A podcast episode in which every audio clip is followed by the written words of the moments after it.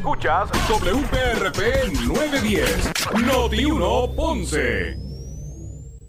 Noti 1 no se solidariza necesariamente con las expresiones vertidas en el siguiente programa. Ponce en Caliente es presentado por Muebles por Menos. Son las 12 del mediodía en Ponce y todo el área sur. Todo el área sur. Y la temperatura sigue subiendo. Luis José Moura ya está listo para discutir y analizar los temas del momento con los protagonistas de la noticia.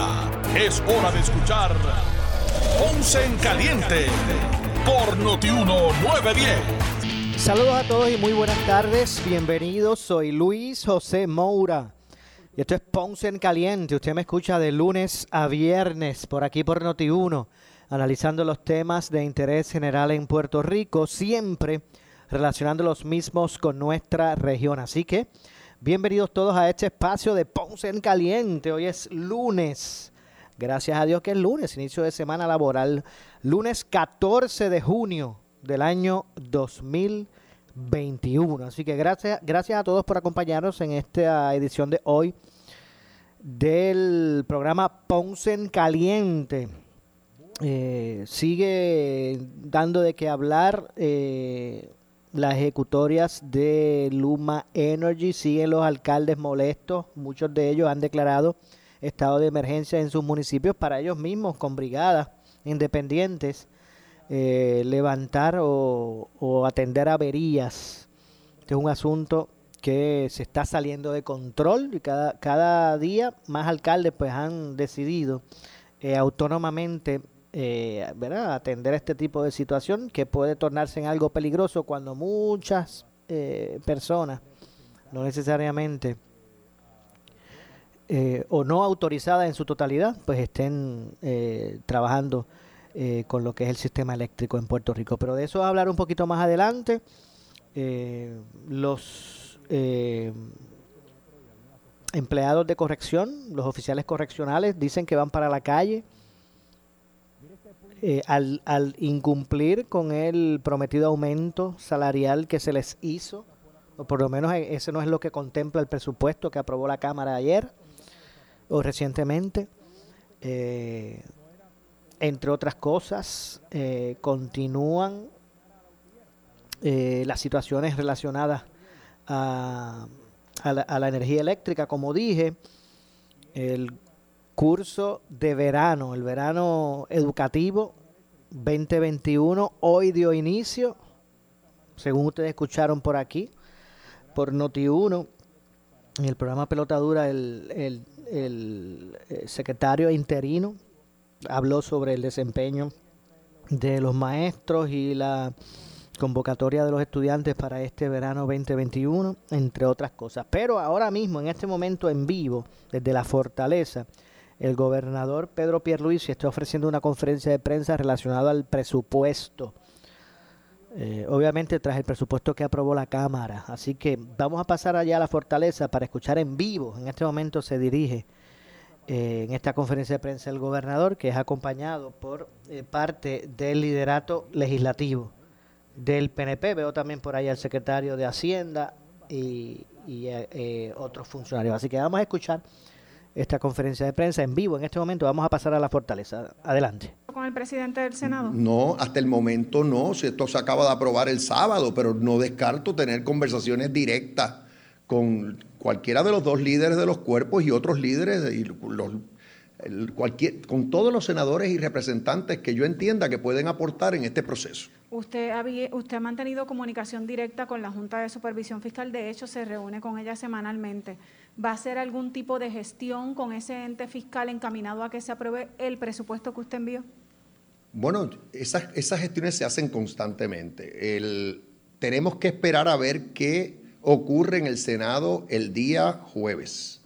El viernes en mi próxima reunión en la Junta, dependiendo de lo que ocurra el jueves, seguro que le haré eh, eh, conocer a la Junta cuál es mi parecer sobre el, el proyecto de resolución de presupuesto según esté en ese momento dado, porque esto todavía no ha culminado, estamos en un proceso que, que, que fluye. Gobernador, anticipándome un poco y pensando que quizás el resultado pueda ser que el Senado apruebe el mismo presupuesto que aprobó la Cámara, ¿de qué forma impediría iniciativas o programas concernientes a lo que usted tiene previsto para su administración gubernamental? Bueno, yo no me voy a adelantar a los eventos. Yo, yo espero que se corrijan algunos de estos errores.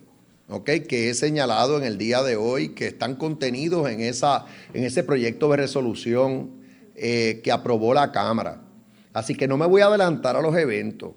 Eh, eventualmente este proceso culminará eh, si la Cámara logra una mayoría, si tanto Cámara y Senado logran una mayoría de votos a favor de una resolución, de la aprobación de un proyecto de resolución de presupuesto, entonces ese proyecto en ese momento dado va a llegar a mi despacho.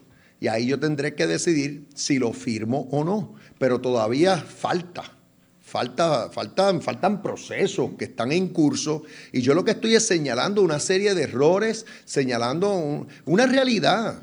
O sea, aquí, en el día de hoy, y esto ya se había dicho antes, pero en el día de hoy el secretario de Hacienda le va a cursar una comunicación oficial a tanto el presidente de la Cámara como el presidente del Senado y los líderes y los portavoces en ambos cuerpos, indicándole que la proyección razonable para los recaudos del gobierno en el próximo año fiscal es que estos ascenderán a la suma de 10.584 millones de dólares.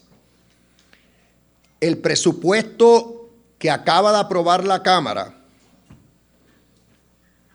asciende a 10.112 millones de dólares el presupuesto que yo le sometí a la Cámara ascendía a exactamente 10.335 millones de dólares, es decir, tenía 233 millones de dólares adicionales. Y hay margen para ese aumento porque el propio secretario de Hacienda lo va a certificar que tenemos los fondos, tenemos fondos de sobra para cubrir esa cantidad. En vez de haberse sometido al monto que la Junta, insiste que debe tener el presupuesto, debió haberle dado paso a algunas de las iniciativas que yo mencioné, cosas tan importantes como, por ejemplo, el mantenimiento de las carreteras, empleo para jóvenes, empleo para personas retiradas, exfuncionarios del gobierno que están con buena salud y quieren aportarle al gobierno, dinero claro, claro para la Universidad de Puerto Rico, hablando con, claridad. Eh, en vez, ¿qué es lo que tenemos? Lo que yo he mencionado, aumento para la propia legislatura. O sea, ¿dónde están las prioridades aquí? y, eso es lo que yo estoy señalando en esta etapa del debate. También estoy señalando que han puesto unas trabas, le están poniendo unas trabas a la rama ejecutiva que nunca en la historia política de Puerto Rico, ni cuando tuvimos gobiernos compartidos en el pasado, se han impuesto. Como les mencioné, a mover, de decir, la partida de materiales a la partida de contrato, hay que ir allí a la Asamblea Legislativa a pedir permiso. Eso nunca, se eso nunca ha ocurrido en Puerto Rico. La Oficina de Gerencia y Presupuesto siempre ha tenido esa flexibilidad dentro del monto asignado eh, al gobierno y a una agencia en particular. Así que yo estoy levantando esta bandera con mucho respeto, como acostumbro, para que en el Senado esto se discuta, sea parte del debate, eh, y si Dios quiere se corrijan estas cosas que estoy, te estoy mencionando. noticioso. Eh, gobernador, le pregunto, eh, la mayoría de, los alcaldes están estaban esperando por esta 44 millones del fondo de equiparación para confeccionar sus presupuestos. En este caso, entonces, ¿por qué no se insta a los alcaldes que sean ellos quienes vayan directamente y hagan presión? Yo estoy haciendo el señalamiento y los alcaldes y las alcaldesas eh, tienen todo el derecho de expresarse y yo estoy seguro que lo van a hacer. Eh, así que vamos a ver qué pasa en estos próximos días. Es importante que todos aportemos, todos los que podemos aportar, aportemos a este debate con, seriedad y respeto. Eh, pero luego de eso, ¿hubo algún diálogo entre usted y la legislatura? No, si es que esto se acaba de aprobar. Realmente, es más, yo no tengo, yo, eh, el resumen me lo dieron esta misma mañana, temprano en el día de hoy. Y en el fin de semana, pues yo tuve conversaciones telefónicas con, con líderes eh, legislativos, pero, pero esto acaba de llegar a mi despacho y yo estoy haciendo las expresiones que estoy haciendo en el día de hoy. El jueves es que el Senado va a evaluarlo y yo espero que tomen en consideración lo que estoy, lo que estoy diciendo en esta conferencia de prensa. Telenoticias. Saludos, gobernador, por acá, María del Carmen. Saludos. Eh, usted está hablando de los gobiernos compartidos y de que usualmente, ¿verdad? Este tipo de situaciones, aunque está diciendo nunca que algo como esto. Dice que nunca algo como esto. ¿Cuál es su plan para, para el futuro ante otras situaciones que probablemente vayan a surgir por, por haber un gobierno compartido? Está empezando el año así y, y usted prevé que esto siga pasando. Nosotros hemos hecho el trabajo. A pesar de las controversias que han surgido, de cuando en cuando hemos hecho el trabajo. Y yo he puesto de mi parte para jamás caer en el insulto, en las faltas de respeto. Mis expresiones siempre se enfocan en los méritos de los asuntos que yo discuto. Y siempre he mantenido eh, las puertas abiertas, siempre estoy eh, disponible para el diálogo porque es mi manera de ser y eso lo sabe el pueblo, no importa lo que traten de decir cualquiera. Esa es mi manera de ser y se cae de la mata que yo soy así. Eh, si acaso me critican, hay veces porque soy demasiado respetuoso y e, e, elegante cuando hago señalamiento. Así que eso no va a cambiar eh, y yo me voy a ocupar. Y recuerden, la rama ejecutiva es la que administra el gobierno, es la que ejecuta. ¿Qué es lo que quiere el pueblo? Que se haga la obra, la que yo prometí antes de llegar a la gobernación y que estoy enfocado totalmente en hacer. Entonces, estoy señalando primero que aquí las prioridades no son las del pueblo, en lo que estoy viendo, más dinero para la Asamblea Legislativa y menos dinero para las escuelas, menos dinero para los policías, para los fiscales, para trabajadores sociales, pero ¿dónde están las prioridades? Y por otro lado, sí yo reconozco que es un gobierno compartido, pero no puede ser que entonces ocurra lo que nunca ha pasado, hasta incluyendo en anteriores gobiernos compartidos, que es que ahora la rama ejecutiva está totalmente amarrada y para hacer cualquier cambio eh, en el uso de los fondos presupuestados, que siempre la Oficina de Gerencia y Presupuesto ha tenido esa potestad, va a tener que ir allí a pedir permiso a que se debata el asunto, incluyendo, válgame Dios, qué barbaridad, en medio de una emergencia. Pero es que a quién se le ha ocurrido esto. Me dicen, por cierto, los líderes legislativos que estas enmiendas las, sometieron, las que, muchas de las que yo estoy levantando ahora, incluyendo esas de los, de los, de los requisitos estos burocráticos, eso fue última hora. No se había discutido con nadie. Entró un paquete de enmiendas a última hora allí y aprobaron esto. O sea, no, vamos a, vamos a actuar con seriedad y, y sobre todo velando eso mismo, precisamente porque tenemos un gobierno compartido. Pues cada rama tiene que ocuparse de lo suyo. Yo me que ocupar de administrar el gobierno. La rama legislativa, legislar y fiscalizar. Yo no tengo problema alguno que investiguen lo que quieran investigar, que señalen lo que quieran señalar, pero eso sí, administrar. Eso está en manos del Ejecutivo y el pueblo es claro, no hay que ser abogado ni conocer nuestra constitución para saber que así que se, así que se atienden las cosas. Buenas tardes. ¿Cree usted, señor gobernador, que ahora Puerto Rico está en una mayor desventaja frente a la Junta, que es quien finalmente va a determinar cómo quedarán los números y la repartición, por estas mismas diferencias entre ambos cuerpos? Y usted, bueno, o sea, que, no hay, que, no, que no hay capacidad quizás de ir unidos ante la Junta para defender lo que hay que defender. Si corrigen los señalamientos, los defectos que yo estoy señalando, yo voy a estar en la mejor disposición de firmar la resolución eh, de presupuesto. Si idealmente vamos en causa común ante la Junta, pero yo estoy diciendo cosas como lo que acabo de informarles a ustedes, espérate, pero ¿por qué nos estamos ajustando a 10.112 millones de dólares para el gobierno cuando el secretario de Hacienda está certificando que el gobierno va a tener 10.584. Yo no, mi el que yo sometí no, no utiliza todo ese dinero, por cierto. Utiliza parte del dinero. ¿Y para qué? Para cosas tan básicas como mantenimiento de carretera, actividad económica. Y ahora de repente todo eso desaparece y vemos más dinero en, en la legislatura. ¿Ven? O sea, es bastante claro. Y por otro lado, una obsesión de controlar a la rama ejecutiva en cuestiones administrativas y eso no procede. O sea, eso constitucionalmente está fuera de lugar. Metro. Sí, saludo, gobernador. Este, ¿Qué le hace pensar a usted que la Junta pues, va a ajustar sus propias proyecciones ¿no? para coger esta que usted menciona de Hacienda, ¿no? donde va a certificar más de 10.500 millones en ingresos? Bueno, eh, eh, la Junta tiene la última palabra, eh, desafortunadamente, y yo reconozco eso. Pero porque tenga la última palabra no quiere decir que uno se somete. Uno levanta sus argumentos, uno trata de que entren en razón. Oye, a fin de cuentas, de lo que estamos hablando es de recortes. Aquí por doquier, están recortando por todos lados en la universidad, a los municipios. Entonces, agencias tan importantes como el Departamento de la Familia, el Departamento de Seguridad Pública, la Policía de Puerto Rico, ¿por qué el Departamento de Educación? ¿Por qué?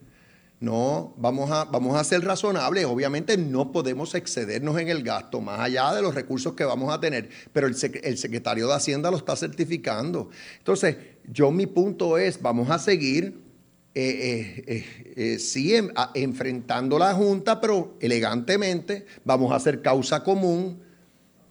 Si atienden los señalamientos que yo estoy haciendo en el día de hoy, yo voy a estar en la mejor disposición de ir en, causa común ante la Junta para insistir en que no tengamos un presupuesto al nivel que la Junta está proponiendo, que sea un poco mayor para darnos entonces más flexibilidad y poder cumplir con lo que el pueblo espera de nosotros. Si en última instancia la legislatura aprueba un presupuesto eh, como el que aprobó la Cámara o similar, ¿usted preferiría este, que, se implementara ese presupuesto o el que propuso la Junta en primer lugar? Hay que ver lo que llega, hay que ver lo que llega. Yo lo que pasa es que, por ejemplo, eh, eh, tengo que ver qué es lo que llega a mi despacho. yo voy a actuar con la mayor buena fe, pero si moralmente eh, no puedo firmar el proyecto de resolución eh, presupuestaria, pues no lo voy a hacer. Y entonces la Junta, pues como ya dije, va a tener la última palabra. Lo ideal es que yo lo firme, lo ideal sería que yo lo pueda firmar. Y por eso me parece que deben tomar en consideración los planteamientos que estoy haciendo. Ah, que no acojan todo lo que yo estoy diciendo, yo lo voy a entender y voy a ser razonable, pero por lo menos deben, deben acoger eh, una parte significativa de lo que estoy diciendo. Son cosas que se caen de la mata. Oye, cuando tú de repente de un día a otro cambias todo el proceso presupuestario en Puerto Rico, eso no sé, o sea, eso, eso está fuera de lugar. Y hacerlo así a altas, no sé ni a qué hora fue, pero a, las, a, las once, a las once y media de la noche, eso no está bien. Eh, vamos a actuar con seriedad y con mucha prudencia de Hacienda, ¿verdad? Han señalado que la, comunicación con, la rama ejecutiva ha sido prácticamente nula en las pasadas semanas, ¿verdad? Más allá de las vistas públicas a las que han acudido los, jefes de agencia, ¿verdad? En este, en este tiempo que queda antes del 30 de junio, va a ver, usted los va, va, a ir hacia, hacia los líderes legislativos. Es que discrepo, discrepo si al revés. Eh, mi equipo de trabajo ha estado totalmente disponible, los que tienen los datos a la mano, han ido allí cuantas veces han tenido que ir. Eh, eh, está por un lado el director de la oficina, director ejecutivo de la oficina de gerencia y presupuesto, que está aquí y puede dar fe de cuántas veces ha estado allí para proveer toda la información que es necesaria. Nuestro secretario de Hacienda ha estado allí cada vez que se le requiere. El director ejecutivo de AFAF, la agencia fiscal, ha estado en la Asamblea Legislativa cuantas veces se le requiere. Eh, y yo siempre las puertas están abiertas. O sea que no, yo discrepo de que se diga eso. Pues, hay veces que se dicen cosas para las gradas, pero lo que no es verdad, pues hay que, hay que, hay que indicarlo.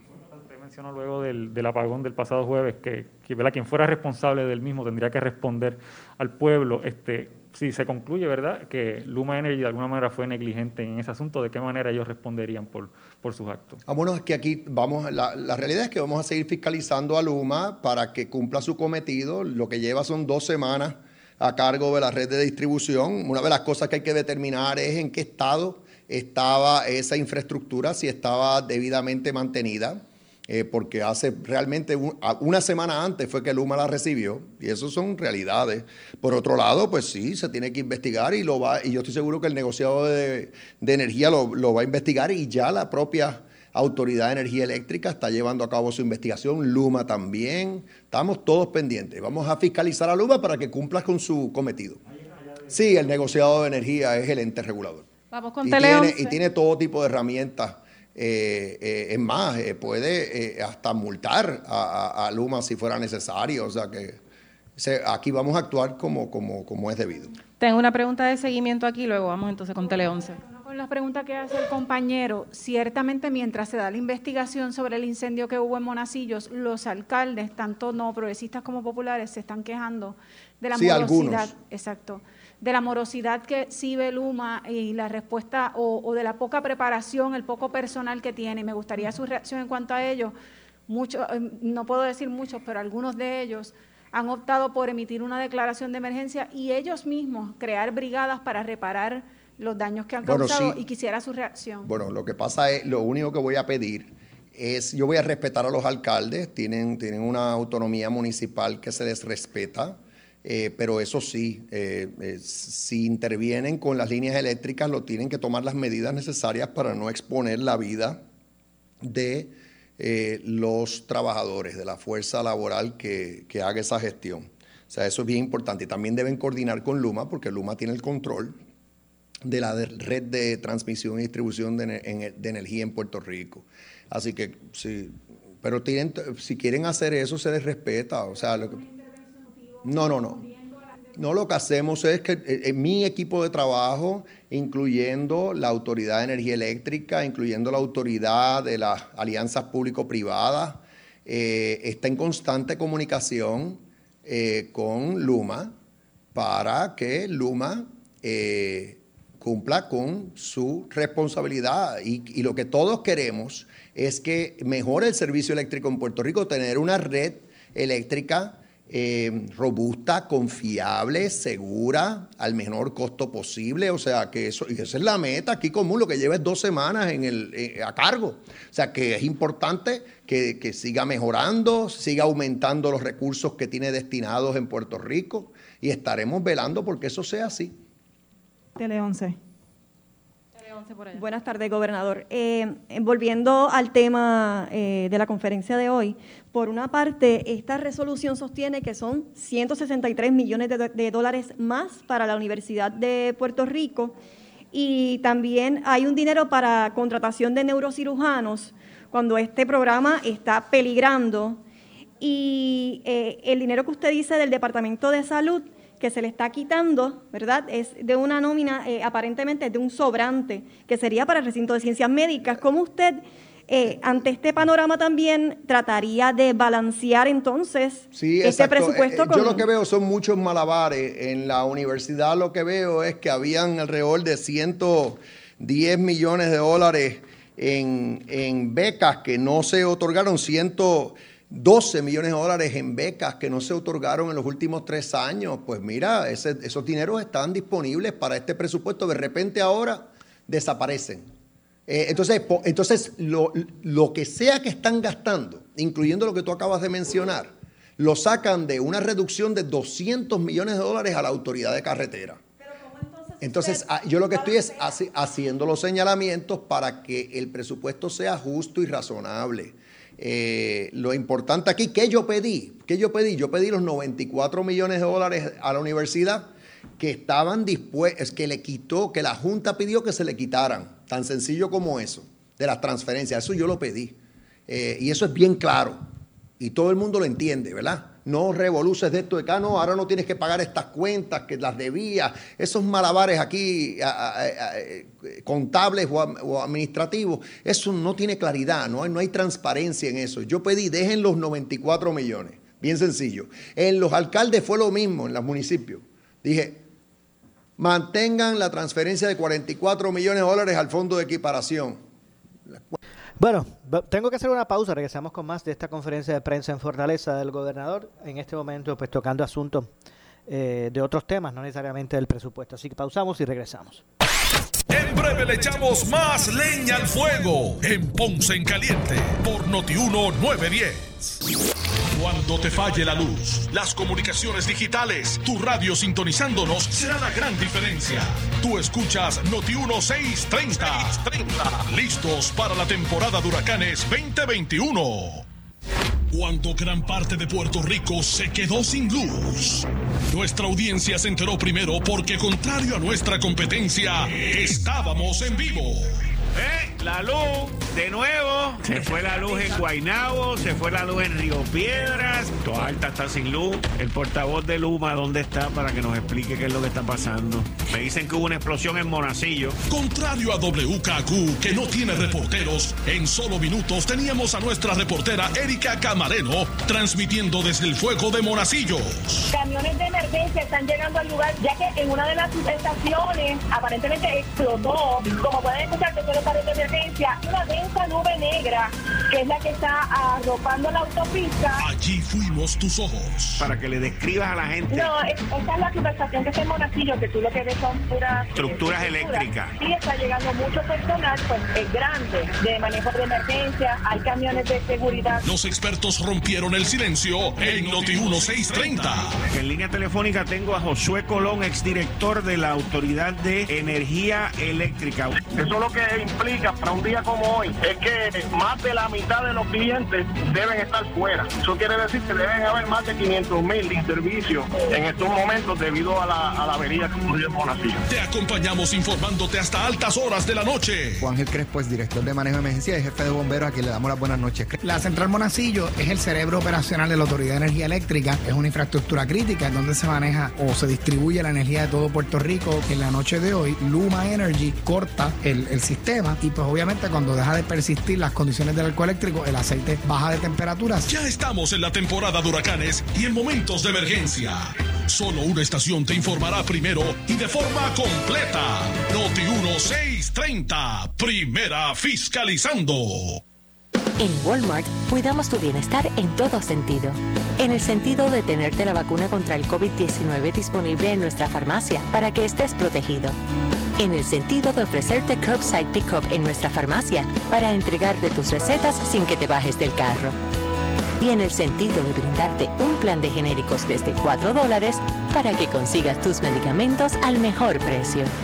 Bienestar en todo sentido. Consíguelo en Walmart. ¿Qué buscas? ¿Muebles en seres o matrices? Muebles por menos lo tiene. Sin necesidad de crédito y con pagos mensuales bajísimos. Una gran cantidad de mercancía lista para entrega inmediata. Gabinetes en PVC, alacenas y barras para que tu cocina se vea nítida. Además, salas, cuartos y comedores a precios que le gustan a tu bolsillo. Échale un vistazo a lo nuevo en Muebles por Menos, Salinas Villalba y Ponce, carretera 14 frente al cementerio. Visita su página de internet. Por su calidad de servicio. Por su conveniente horario. Así es el Laboratorio Clínico Profesional Emanuel, siempre brindándote un servicio de excelencia con tecnología precisa y avanzada para un resultado confiable. Un laboratorio completo. Y los resultados los recibo rápido y hasta por email. Con servicio a industrias y también a domicilio. Haz de Laboratorio Clínico Profesional Emanuel tu laboratorio de confianza. Ese es el mío. Y el mío también. En Juana Díaz, llámenos al 260-5504 o al 580-0080. Necesitas una enfermera, una ama de llave, necesitas un médico, pañales desechables, suplemento alimenticio o medicamentos. En Hospicio La Paz podemos ayudarle. Hospicio La Paz le provee a cada paciente de enfermedad terminal todos los servicios de cuidado médico en su hogar, a la vez que le ofrece apoyo y soporte emocional y espiritual tanto al paciente como a sus familiares. Hospicio La Paz. Llame gratis al 1-800-981-0032. 1-800-981-0032. Unidos. Debido a la pandemia, el platanar se ha reinventado. Hemos superado huracanes, temblores, fuegos y la pandemia. El platanar, con sus exquisitos mofongos rellenos de las mejores chuletas cancán, abierto de miércoles y jueves de 11 a 8 y viernes a domingo de 11 a 9. No olvides solicitar el montisleño, dos chillos con mofongos rellenos de mmm, delicioso churrasco. El platanar Santa Isabel, 219-6507, le da la bienvenida a papá en su día. Dale cariño a tu vehículo en Henry Quick Lube and Car Wash. Comas pre-owned desde $24.95. Comas nuevas desde $39.95. Baterías desde $49.95. 50 dólares de descuento en trabajos de frenos completos. Lavado de carrocería en compactos desde $19.95. Henry Quick Lube and Car Wash. Dentro de las facilidades de Henry Motors Outlet en el Boulevard Luisa Ferré frente a las Américas Housing en Ponce. Especial cambio de aceite y filtro 4 cuartos por tan solo $29.95. Info 787-928-8888. Si tienes 40 años o más, la prevención es lo más importante para evitar el cáncer de colon, esófago o estómago. En Advanced Endoscopy Center, el único centro de endoscopía ambulatoria acreditado en Puerto Rico, en Ponce Bypass, el doctor Álvaro Raymondé, gastroenterólogo por Certify, cuentan con los equipos más avanzados, incluyendo ultrasonido endoscópico para la detección temprana de lesiones que pueden desarrollarse en cáncer de colon, esófago, estómago y también cáncer de páncreas. Llámanos al 843-1129. Somos Noti 1630. Noti 1630. Primera fiscalizando. Noti 1630 presenta un resumen de las noticias que están impactando a Puerto Rico ahora. Buenas tardes, señores. Soy Luis Dalmau Domínguez y ustedes escuchan Noti 1630, primera fiscalizando última hora 1234. El alcalde de Isabela, Miguel Méndez Pérez, insiste en el programa Pelota Dura en convertir su municipio en un contratista de Luma Energy en la solución de los problemas energéticos en su pueblo. Interviene Carlos Mercader. Podamos este, crear y desarrollar para atender esta situación. en contacto con Luma, pues podemos ser contratistas, ¿verdad? También eh, certificados por ellos. Eh, estamos en Isabela, estos empleados conocen las líneas y los problemas eh, de, este sistema de Isabela, así que, que qué mejor que tener al municipio de Isabela de aliado, ¿verdad? Para resolver a la gente de manera rápida y no esperar cinco o seis días a que llegue alguna brigada. ¿Y, de qué forma de qué forma usted los piensa organizar? ¿Qué estructura le va a dar? Yo vi, esa es la pregunta que... Pues alcalde, alcalde, usted dice destacarlos. Usted lo de destaque un destaque cómo? ¿Cómo sería el pues destaque? mira, mismo, ahora mismo, eh, usted sabe que los municipios podemos solicitar empleados en destaque a diferentes agencias, se pueden mover de, un lugar a otro, ¿verdad? Eh, eh, pues, ahora mismo ellos están en DITOP, tengo entendido que hay cerca de 70 empleados de la autoridad que están allí, no están ejerciendo funciones porque no hay tareas, así que ¿por qué no prestar estos empleados al municipio? el municipio poder contratar un equipo, ¿verdad? Tener los materiales, tenemos el expertise, estas personas trabajaron 26 años años en la Autoridad de Energía Eléctrica, en Isabela, conocen las líneas, conocen dónde está el problema. Y económicamente ustedes no, tienen, eh, no tendrían entonces que asumir ese gasto porque es un destaque, lo paga la, agencia de donde vengan. Claro, claro, claro. Y si tengo que invertir en algo, eh, no tengo tampoco ningún reparo en, si esos empleados quieren moverse a Isabela, eh, traérmelos ya este, de manera en transición al municipio. Noti una última hora 12.36.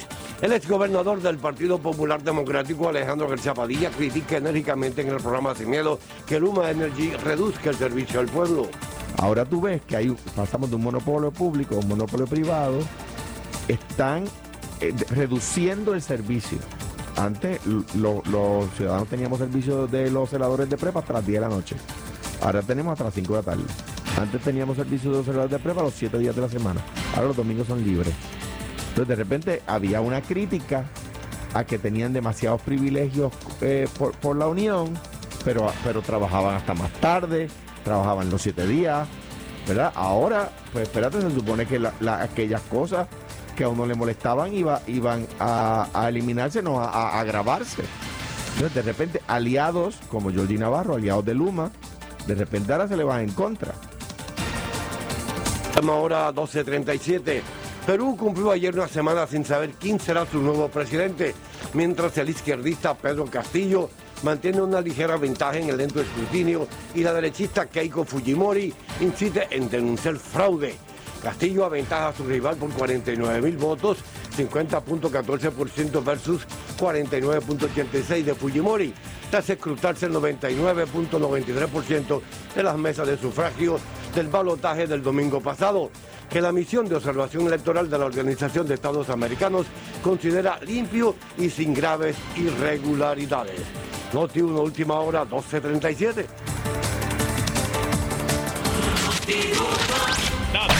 En breve le echamos más leña al fuego en Ponce en Caliente por Noti 1 910. Un buen descanso previene el estrés y la fábrica de matres Global está para ayudarte. Con un 60% de descuento, llévate un matres de la línea Body Comfort ortopédica con 15 años de garantía incluida y lo mejor de todo, la entrega gratis. Además, matres ortopédico desde 99 dólares. Esta oferta es válida hasta el 15 de junio en sus 19 tiendas, incluyendo su nueva tienda en Guayama en el Molino Shopping Center. Financiamiento disponible hasta 60 meses, 0% APR o compra hasta 3 mil dólares y llévate la mercancía de la huella a tu casa sin verificación de crédito. Restricciones aplican, detalles en las tiendas. Globalmatres.com 787-837-9000 787-837-9000 por su calidad de servicio. Por su conveniente horario. Así es el Laboratorio Clínico Profesional Emanuel, siempre brindándote un servicio de excelencia, con tecnología precisa y avanzada para un resultado confiable. Un laboratorio completo. Y los resultados los recibo rápido y hasta por email. Con servicio a industrias y también a domicilio. Haz de Laboratorio Clínico Profesional Emanuel tu laboratorio de confianza. Ese es el mío. Y el mío también. En Juana Díaz, llámenos al 260-5504 o al 580-0080. ¿Qué buscas? Muebles en seres o matrices. Muebles por menos lo tiene. Sin necesidad de crédito y con pagos mensuales bajísimos. Una gran cantidad de mercancía lista para entrega inmediata. Gabinetes en PVC, alacenas y barras para que tu cocina se vea nítida. Además, salas, cuartos y comedores. A precios que le gustan a tu bolsillo. Échale un vistazo a lo nuevo. En Muebles por menos. Salinas Villalba y Ponce. Carretera 14 frente al cementerio. Visita su página de internet. El área sur está que quema. Continuamos con Luis José Moura y Ponce en Caliente por el 910 de tu radio. Bueno, estamos de regreso. Soy Luis José Moura. Esto es Ponce en Caliente. Usted me escucha por aquí por Noti1 de lunes a viernes. De 12 del mediodía a 1 de la tarde, analizando los temas de interés general en Puerto Rico y presentando los mismos. Así que gracias a todos por estar con nosotros. Vamos a continuar escuchando esta conferencia de prensa en Fortaleza del gobernador, hablando en esta ocasión de otros temas, eh, luego de haber recriminado el presupuesto aprobado el sábado por la Cámara, de acuerdo al gobernador, con unos... Eh, ¿verdad? con una, una eh, eliminación de partidas o redistribución de partidas que a juicio del gobernador, por lo menos no van con eh, la línea política pública que él pretende establecer. Así que vamos a seguir escuchando al gobernador. Siga aumentando los recursos que tiene destinados en Puerto Rico y estaremos velando porque eso sea así. Tele 11.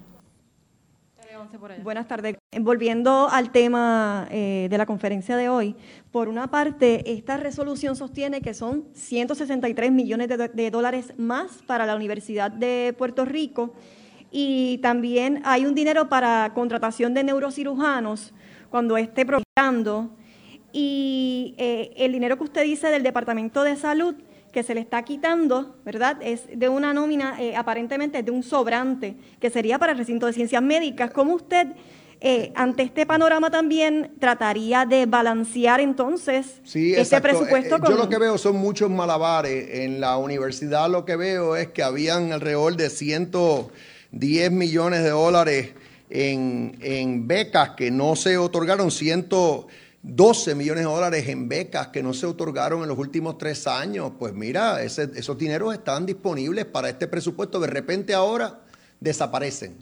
Eh, entonces, entonces lo, lo que sea que están gastando, incluyendo lo que tú acabas de mencionar, lo sacan de una reducción de 200 millones de dólares a la autoridad de carretera.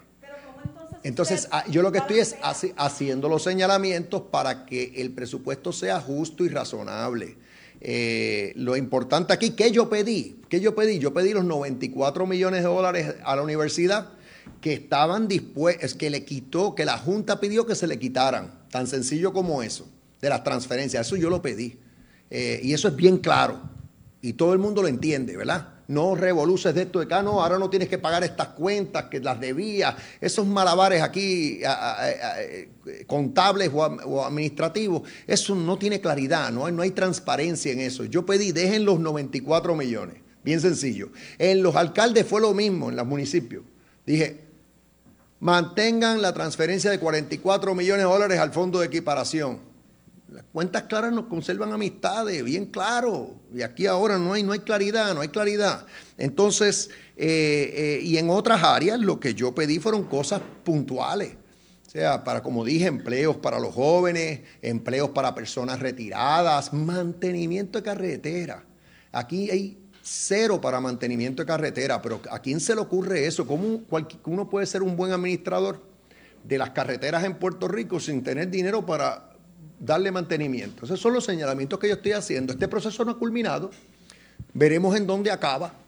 Yo voy a tener la debida apertura para si puedo firmar el presupuesto, hacerlo, o sea, la resolución de presupuesto, pero entiendo que estas cosas hay que atenderlas. Y, confío que en el Senado van a, a hacer lo propio, o sea, para que se corrijan algunos de estos errores que estoy señalando. ¿Cómo mantiene entonces a todo el mundo feliz, eh, en paz? Y reparte entonces el dinero, ¿verdad? Balanceado, como mencioné anteriormente, porque también pregunté sobre el, eh, los neurocirujanos. eh, No, no, sí, ya, ya, ya eh, habían sobre 14 millones de dólares destinados para el programa de residencia de, neurocirugía, para SEM, para hacer precisamente para el próximo año fiscal atender los señalamientos que le hizo la entidad acreditadora. Y en este mismo año le asignaron, si mal no recuerdo, más de 4 millones de dólares para esos mismos efectos. O sea que eso ya estaba atendido. Eh, eh, eh, 7 millones en este, en este mismo año ya se le asignaron. O sea que ese asunto ya estaba atendido. Lo que yo sí señalé es que el dinero para el cirujano cardiotorácico no está y debió haber estado porque hace falta un cirujano cardiotorácico en el centro eh, eh, cardiovascular de Puerto Rico y con urgencia. Entonces, eh, pero nuevamente, o sea, yo voy a ver lo que termina siendo aprobado a fin, final del, al final del proceso. Y ahí es que decidiré si lo firmo o no. Sería bueno que yo lo pueda firmar, porque así vamos juntos ante la Junta, eh, antes de que la Junta tenga la palabra final. Tengo acá una última pregunta. Eh, bu- buenos días, gobernador. O buenas tardes ya. Buenas Yo tengo tardes. dos preguntas. La primera pregunta es la siguiente. Usted ha sido muy enfático entre las eh, cosas que pretende la legislatura es que viene una emergencia y que entonces usted tenga que pedirle permiso a, a- a la legislatura. Para que el pueblo entienda, lo que la legislatura pretende es que de momento viene un huracán, hay una emergencia, entonces usted tenga, usted que pedirle a la legislatura una vista pública, una comparecencia para que entonces le digan cuánto dinero. O sea, es un procedimiento Bueno, en el cosas. medio de la emergencia. En medio de la emergencia tengo que pedirle permiso para declarar la emergencia y después tengo que pedirle, pedirle permiso para los fondos que vaya a utilizar para atender la emergencia cuando ya hay precisamente una reserva de emergencia presupuestada, un como parte del presupuesto hay una reserva de emergencia para precisamente eso. En el medio O sea, de la emergencia. En medio de la emergencia. ¿Cuánto O sea, es estamos hablando de dinero del fondo de emergencia? Es una obsesión por controlar a la rama ejecutiva y deben realizar, otra vez lo que yo dije en, en arroz y habichuela. La rama legislativa está para legislar y fiscalizar. La rama ejecutiva está para administrar. Esa regla se debe mantener. Eso es lo que nuestra constitución pide. Aquí lo único diferente es que lamentablemente tenemos una junta que ahora supervisa el gobierno de Puerto Rico y hay que estar yendo allí a pedir permiso, eh, que eso es hasta cierto punto vergonzoso. Pero, pero aquí no hay, no debe haber espacio para eh, meter más trámites burocráticos. Eh, no hay razón alguna para hacer eso. El pueblo no quiere eso, el pueblo lo que quiere es obra. El pueblo lo que quiere es que cuando hay una emergencia, respondamos rápido. ¿De Eh, cuánto dinero estamos hablando de, de la- de- de ese pote de, de- de El fondo de emergencia? emergencia. Son 130 millones al año, ahora mismo hay como 530 ya acumulados. Ahora mismo hay 530 millones acumulados y se asignan alrededor de 130 millones de O dólares sea, que al en año. otras palabras, lo que quiere la legislatura es controlar los 530 millones de cómo se va a utilizar para evitar que entonces el gobernador eh, que pueda ejecutar y ellos llevarse el crédito de la administración de los 530 millones, porque es un pote grande. Eso más o menos así la cosa, ¿verdad? Bueno, si me eh, equivoco. Bueno, en, en- tus palabras, pero... eh, pero Lo dije en- yo, gobernador.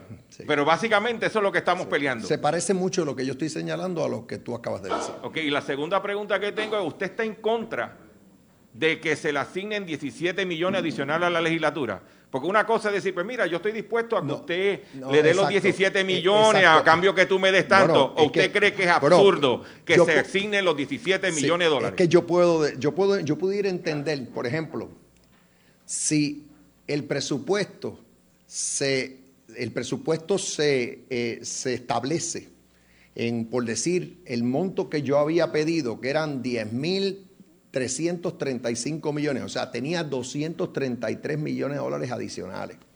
Y cae dentro de los recaudos que el propio secretario de Hacienda está dispuesto a certificar, ¿verdad?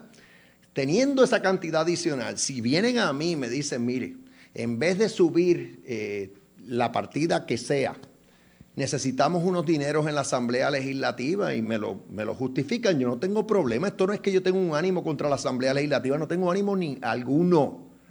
Eh, eh, y aquí el, y, y- y el portavoz puede abundar. O sea que yo no tengo problema. Lo que pasa es que cuando lo que veo es recorte y recorte y recorte, y para colmo un aumento ahí, eso choca, eso choca, le choca a cualquiera. Si, si, por, o sea, si me estuvieran aumentando las partidas según yo lo propuse, y entonces dicen, mire, no vamos a aumentar esta por tanto, vamos a utilizarlo en la asamblea porque lo necesitamos por uno, dos y tres, ahí yo voy a tener la mayor flexibilidad para, para considerarlo. Para contestar directamente a la pregunta, en el 2017, cuando yo asumí la presidencia de la Cámara, nosotros teníamos un presupuesto de 54 millones de dólares. Ese presupuesto, cuando entregamos en diciembre, se había reducido a 31 millones de dólares. Nosotros hicimos los ajustes, hicimos y establecimos eh, los controles necesarios para poder sobrevivir con un presupuesto de 31 millones de dólares. Obviamente, el actual presidente de la Cámara ha argumentado y ha levantado muchos argumentos diciendo que se dejaron unas deudas sin pagar y todo eso, y todo eso es totalmente falso. Hay una partida, y está en el presupuesto que ellos aprobaron, de 1.5 millones de dólares para nóminas, aumento en nómina. ¿Para qué eso? A lo mejor para más contratos, para más empleados, contratación de mayores, más empleados. Y hay otras partidas de cerca de 2 millones de dólares que la Cámara se está asignando para el pago de agua y de luz. La Cámara no paga agua y luz. Quien la paga es la superintendencia del Capitolio. Pero sin embargo se le está asignando a la Cámara de Representantes. ¿Para qué? Esa pregunta hay que hacerla. Así que la Asamblea Legislativa, por lo menos lo- mi experiencia, puede sobrevivir, salvo unos pequeños ajustes, como bien ha dicho el gobernador, si se demuestran fehacientemente de la necesidad, se puede, puede sobrevivir con el presupuesto que tenía, eh, salvo unos pequeños ajustes. Pero 17 millones de dólares adicionales para la Cámara de Representantes, ciertamente no.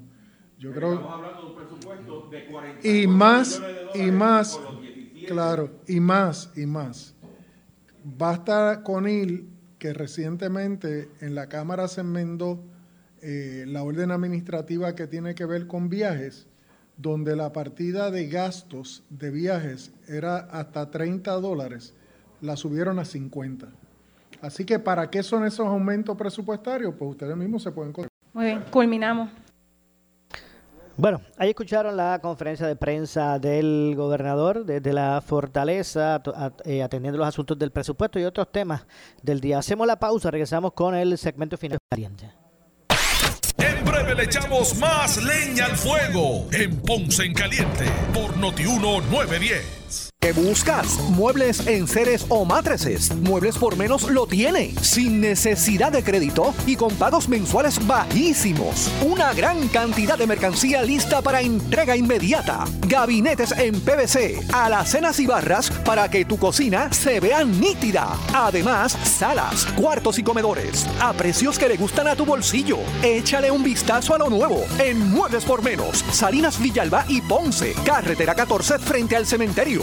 Visita su página de internet. Por su calidad de servicio. Por su conveniente horario. Así es el Laboratorio Clínico Profesional Emanuel, siempre brindándote un servicio de excelencia, con tecnología precisa y avanzada para un resultado confiable. Un laboratorio completo. Y los resultados los recibo rápido y hasta por email. Con servicio a industrias y también a domicilio. Haz de Laboratorio Clínico Profesional Emanuel tu laboratorio de confianza. Ese es el mío. Y el mío también. En Juana Díaz, llámenos al 260-5504 o al 580-0080. El área sur está que quema. Continuamos con Luis José Moura y Ponce en Caliente por el 910 de tu radio. Bueno, estamos de regreso. Soy Luis José Moura. Ya estamos en nuestro segmento final. Vamos a escuchar en estos minutos que nos restan a las declaraciones que hicieran hoy los familiares de Andrea Ruiz Costas, la joven ponceña que fue asesinada por su expareja y que ha levantado tantas eh, eh, cuestionamientos con relación a lo que fueron sus vistas en busca de orden de protección que se le negaron. Así que vamos a escuchar qué dijeron hoy, en estos minutos que nos restan, los familiares de Andrea Ruiz Costas en conferencia de prensa.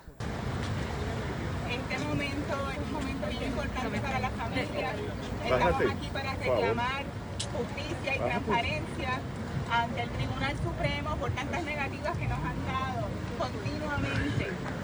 Eh, la familia, estamos aquí reunidos para pedir esa transparencia y vamos a, vamos a hacer una lectura de algunos puntos importantes, eh, comenzando con las tías, eh, los primos, hermanos, y pues nada, vamos a, comenzamos.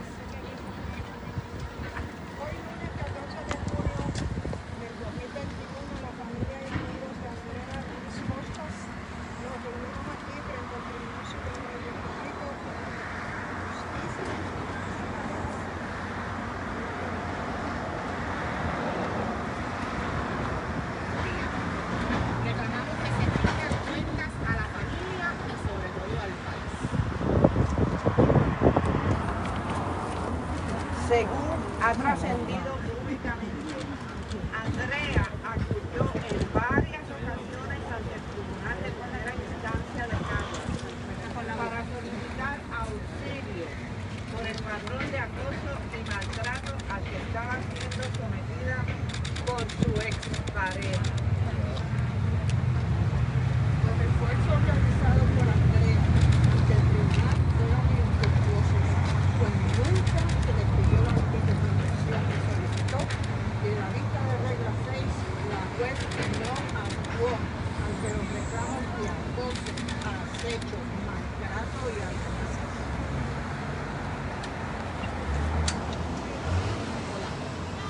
Exigimos la entrega de las grabaciones de las Eh, acaban de escuchar el presupuesto, eh, eh, acaban de escuchar parte de lo que fue, fue expresado por los familiares de Andrea Ruiz Costas, joven asesinada por su expareja.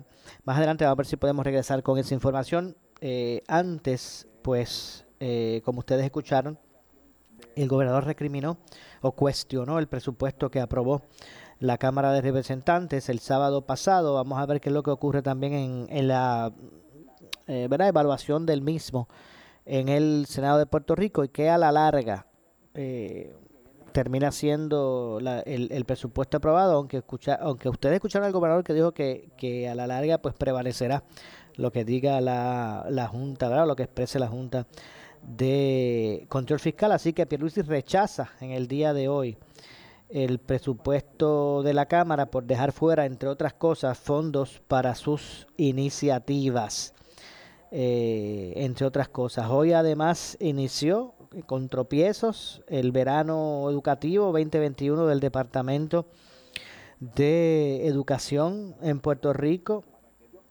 No se reflejó un número significativo de estudiantes que busca, eh, para buscar la oportunidad no solamente de pasar de grado, porque iban a ofrecer cursos de reposición para los que estaban rezagados académicamente y que a través del verano pues pudieran sustituir eh, clases que les permitan pasar de grado, eso y también clases para reponer y poder subir promedio, entre otras cosas, lo que tradicionalmente busca el estudiante en términos de retos académicos en el verano.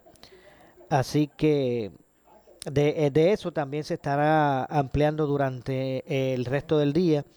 Y ustedes escucharon lo que dijo aquí en el programa Pelota Dura el secretario interino de Educación eh, al respecto. Bueno, lamentablemente no nos resta tiempo para más. Nosotros regresamos eh, mañana con más de este espacio de Ponce en Caliente. Usted manténgase atento a Noti1 para que usted se entere de todo el acontecer eh, noticioso y que, verá que es cambiante. Así que, básicamente,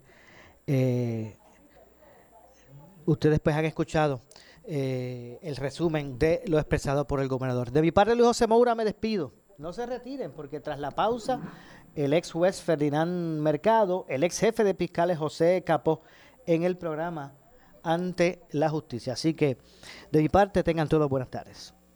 Ponce en Caliente fue traído a ustedes por Muebles por Menos. Escuchas WPRP 910, Noti 1 Ponce. Noti 1 no se solidariza necesariamente con las expresiones vertidas en el siguiente programa.